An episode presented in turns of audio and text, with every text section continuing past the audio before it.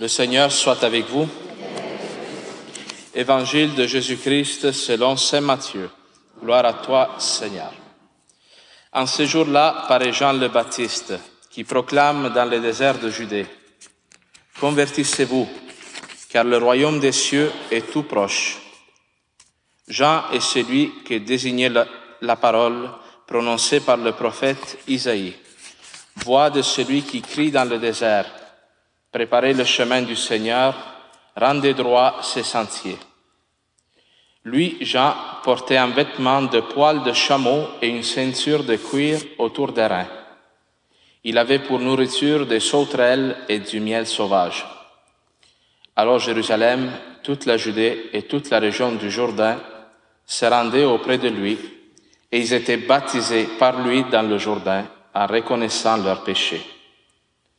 Voyant beaucoup de pharisiens et de sadducéens se présenter à son baptême, il leur dit, Engeance de vipères, qui vous a appris à fuir la colère qui vient? Produisez donc un fruit digne de conversion. N'allez pas dire en vous-même, nous avons Abraham pour père, car je vous le dis, des pierres que voici, Dieu peut faire surgir des enfants à Abraham. Déjà la cognée se trouve à la racine des arbres. Tout arbre qui ne produit pas de bons fruits va être coupé et jeté au feu.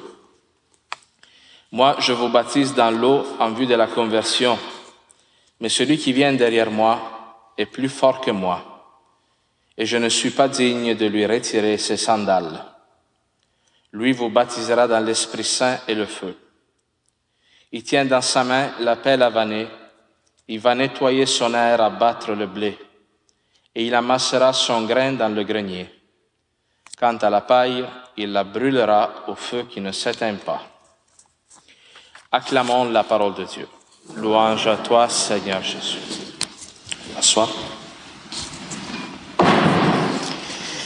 Alors, on disait tantôt que le temps de l'avant est un temps où est nécessaire de redécouvrir l'attente Aujourd'hui, nous sommes dans un monde qui va vite, hein. il faut avoir tout et tout de suite. D'ailleurs, je veux féliciter la communauté de Saint-Henri pour le fait de ne pas avoir fait la crèche au complet. Parce que si nous autres, on a toujours envie de fête. Là, Passer l'Halloween, le 1er novembre, on commence à faire jouer Mariah Carey, on met des lumières partout, euh, on fait la crèche, euh, le petit enfant Jésus est déjà là, il est le 1er novembre. Il laisse une chance, la pauvre Vierge de Marie, de faire ses neuf mois. Là. Cela étant dit, pourquoi c'est important d'attendre? Parce que dans l'attente, le Christ creuse ton désir. Hein? Nous, moi je pense, quand on part en vacances, par exemple, non? on a tous des plans de vacances, là, on s'imagine, après une année de travail dur, là, tu t'en vas euh, à Acapulco, mettons. Puis là, tu t'imagines qu'est-ce que tu vas faire à Acapulco. Là, puis là, rendu là, tu as du fun, mais c'est pas aussi merveilleux que ce que tu avais rêvé, n'est-ce pas? Alors, vous voyez, c'est pour ça que le Christ, des fois, il se fait attendre pour nous aider à apprécier plus sa venue. Hein? Et nous tous, on a besoin de ce temps de l'avant pour pouvoir vraiment nous réjouir en Noël. Parce que si tu prends conscience de pourquoi tu as besoin d'un sauveur, qu'est-ce qu'il y a en toi qui a besoin de rédemption, de salut, d'amour de la part de Jésus-Christ, mais quand le Seigneur arrive à Noël, hein, tu peux te réjouir parce que le Sauveur vient pour toi. Mais si tu ne sais pas pourquoi tu attends Jésus-Christ, ben, rendu à l'épiphanie, tu vas juste avoir mal au cœur parce que tu as trop mangé, tu as trop bu, puis là, les fêtes de Noël sont passées, tu dis, ouais, c'était pas si cool que ça finalement. Alors voilà pourquoi, pour nous aider à préparer, à vivre cette attente, c'est pour ça qu'on lit ce texte de l'évangile de Jean le Baptiste, parce que Jean le Baptiste est le précurseur, celui qui doit aider le peuple d'Israël à préparer la venue de Jésus-Christ. Et qu'est-ce que dit Jean? Jean, il dit, convertissez-vous. Il dit, préparez le chemin du Seigneur, rendez droit ses sentiers. Qu'est-ce que ça veut dire ça, rendre droit les sentiers dans la parole de Dieu, une des façons que le peuple d'Israël a de parler des commandements, c'est les sentiers de Dieu. Alors Jean veut comme ramener le peuple au radicalisme, à la radicalisme, on dit en français, je pense, ouais, de, du début. Parce que Dieu, vous savez, dans l'histoire de l'Exode, donne des commandements au peuple d'Israël.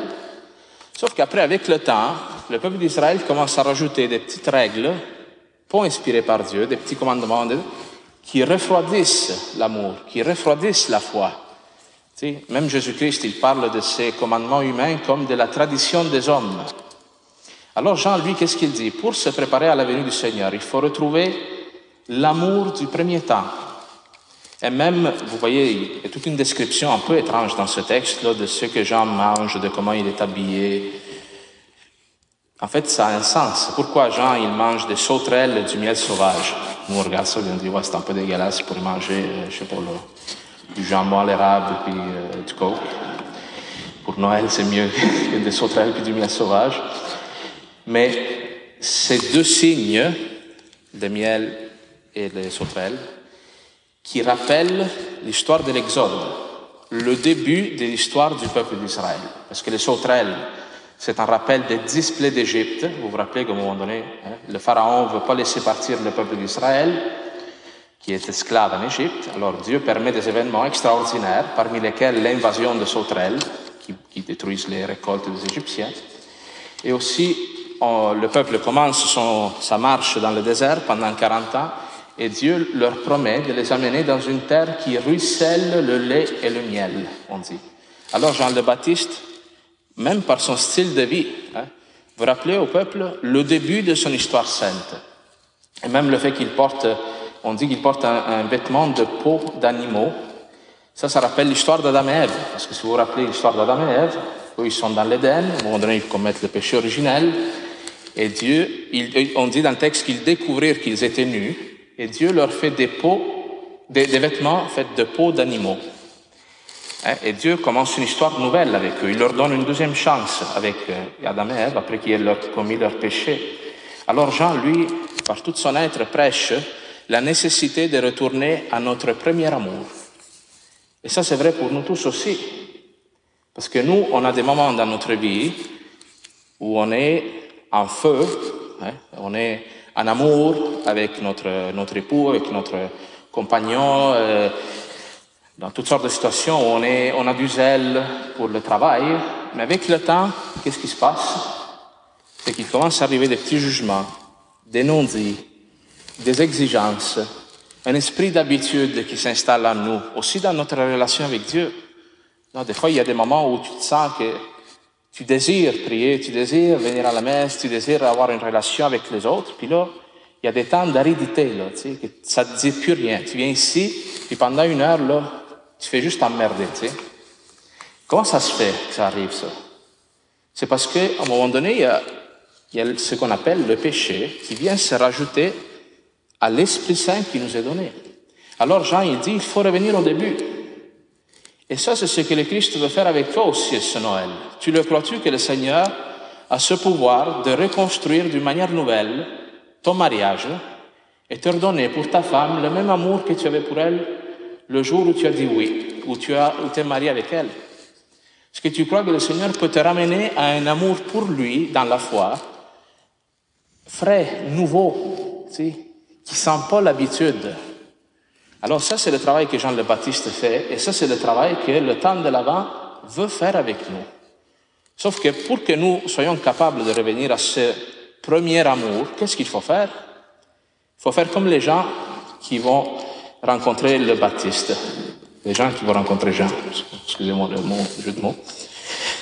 Ils vont là, ils vont se faire baptiser. Pourquoi? Pour reconnaître leurs péchés eux, ils voient qu'il y a une sorte de, mal en eux. Cette, euh, cette, froideur dans la foi, cette habitude, cet esprit de dégoût de la vie, où tout est plate. Eux, ils, le voient à l'intérieur d'eux. Et ils le confient à Jean pour que Jean puisse le, nettoyer. Alors, quand on voit ça, on comprend pourquoi lui se fâche autant avec les pharisiens et les sadducéens. Les pharisiens, les sadducéens, c'était qui? C'était des gens qui se croyaient justes, qui se croyaient saints, qui se croyaient parfaits, qui ne se remettent pas en discussion. Jean, lui, il prêche la conversion. Ça veut dire quoi se convertir? Se convertir, ça, bon, ça peut vouloir dire changer de religion, évidemment, mais dans la Bible, lorsqu'on parle de conversion, il s'agit de changer de mentalité, de questionner ta manière de vivre, de questionner ta manière de voir le monde. Est-ce que tu te regardes aller, autrement dit Ou le problème, c'est toujours l'autre? Ça, c'est le problème des pharisiens et des sadducéens. Ils vont recevoir le baptême, donc un acte de, de pénitence, de reconnaître leur faute, mais sans se questionner. En se disant, nous avons Abraham pour père. Qu'est-ce que ça veut dire, dire nous avons Abraham pour père Ça veut dire, nous sommes juifs. Dieu nous a choisis, donc nous sommes corrects. Nous, on peut avoir cette tentation-là aussi comme chrétiens, c'est-à-dire, ah ben moi je vais à la messe tous les dimanches, je fais mes prières, je fais pas de gros péchés, je suis correct. Ça marche pas, ça marche pas de même. ça marche pas de même parce que nous tous, nous sommes imparfaits, tu le vois. Tu, le sens dans le fond de toi-même, tu le sais que tout n'est pas parfait. En toi et en moi, hein. moi, je, le vois plus que vous autres hein, par rapport à moi-même. Nous tous, nous avons besoin de rédemption, de salut. Voilà pourquoi l'Église nous encourage fortement dans le temps de là-bas à nous confesser, à faire cette démarche que les gens font avec Jean le Baptiste. Nous, on a quand même un besoin de se confesser. Combien de gens qui vont chercher du réconfort avec des coachs de vie, avec des psychologues, avec toutes sortes de personnes qui font un travail, un travail qui est bon, un travail qui est correct, qui est juste, duquel on a besoin. Mais pourquoi te limiter à recevoir de l'aide, de la sagesse d'un homme, alors que dans le sacrement du pardon, tu peux recevoir cette aide-là de Dieu, qui ne fait pas juste te donner une tape dans le dos, te dire hashtag ça va bien aller, mais qui va te renouveler dans la grâce de ton baptême. Le sacrement du pardon, c'est ça qu'il fait avec nous. Il nous ramène au début de notre foi. Il te ramène à la grâce que tu as reçue, reçue le jour de ton baptême, sans le péché. Cette pureté-là originelle, tranquillement, l'histoire nous enlève. Alors voilà pourquoi Jean le Baptiste, il dit, la hache est déjà à la racine de l'arbre. Tout arbre qui ne porte pas de fruits va être coupé, jeté au feu. Ça, on peut la prendre comme une, comme une menace, comme si Jean le Baptiste était en train de dire, là, soit tu es saint, soit tu brûles. Et euh, ça peut être ça. C'est une manière de l'interpréter, ce texte-là. À un moment donné, nous devons prendre au sérieux notre appel à être chrétien. Parce que c'est vrai qu'on peut se damner. Ça, c'est certain. Par contre, le sens plus profond de ce texte-là, c'est que le Seigneur veut enlever de toi tout ce qui t'alourdit. Le Seigneur, il nous, euh, nous émonde, il nous taille, comme un jardinier fait avec un arbre. Qu'est-ce qu'il y a aujourd'hui dans ta vie qui t'alourdit, qui te permet pas d'être dans la joie, qui te permet pas de louer Dieu? Tout ça, Dieu veut le brûler, veut le, le couper. Alors, vous voyez ce travail-là de discernement, de relecture de notre vie, de notre personne, sert à ça, à être libre, à être plus léger et pouvoir arriver à rencontrer Jésus-Christ à chaque fois qu'il se manifeste. Et quand est-ce que Jésus-Christ se manifeste? Il se manifeste en Noël, il se manifeste, moi je dis toujours, le jour de notre mort, il viendra nous chercher. Il se manifestera dans sa gloire à la fin des temps. Mais il se manifeste aujourd'hui. Aujourd'hui, dans quelques instants, le Seigneur va se pointer sur l'autel, dans la forme du pain du vin. Alors c'est ceux qui sont capables de se questionner, ceux qui sont capables d'avoir un esprit de repentance, qui le verront passer. D'autres ne le verront pas. D'autres verront juste un bout de pain et vin. Ils sortiront d'ici comme les pharisiens et les sadducéens, sans avoir rencontré le Seigneur. Ceux qui sont pénitents, ceux qui reconnaissent qu'ils ont besoin de Dieu, ils vont être dans un esprit d'attente du Seigneur qui se manifeste. Alors c'est la grâce que je vous euh, souhaite dans, cette Eucharistie, de, de pouvoir vivre ces deux, trois semaines en attendant le Seigneur, en attendant ce que le Christ peut faire pour toi, pour ta famille, pour toutes les personnes qui sont confiées.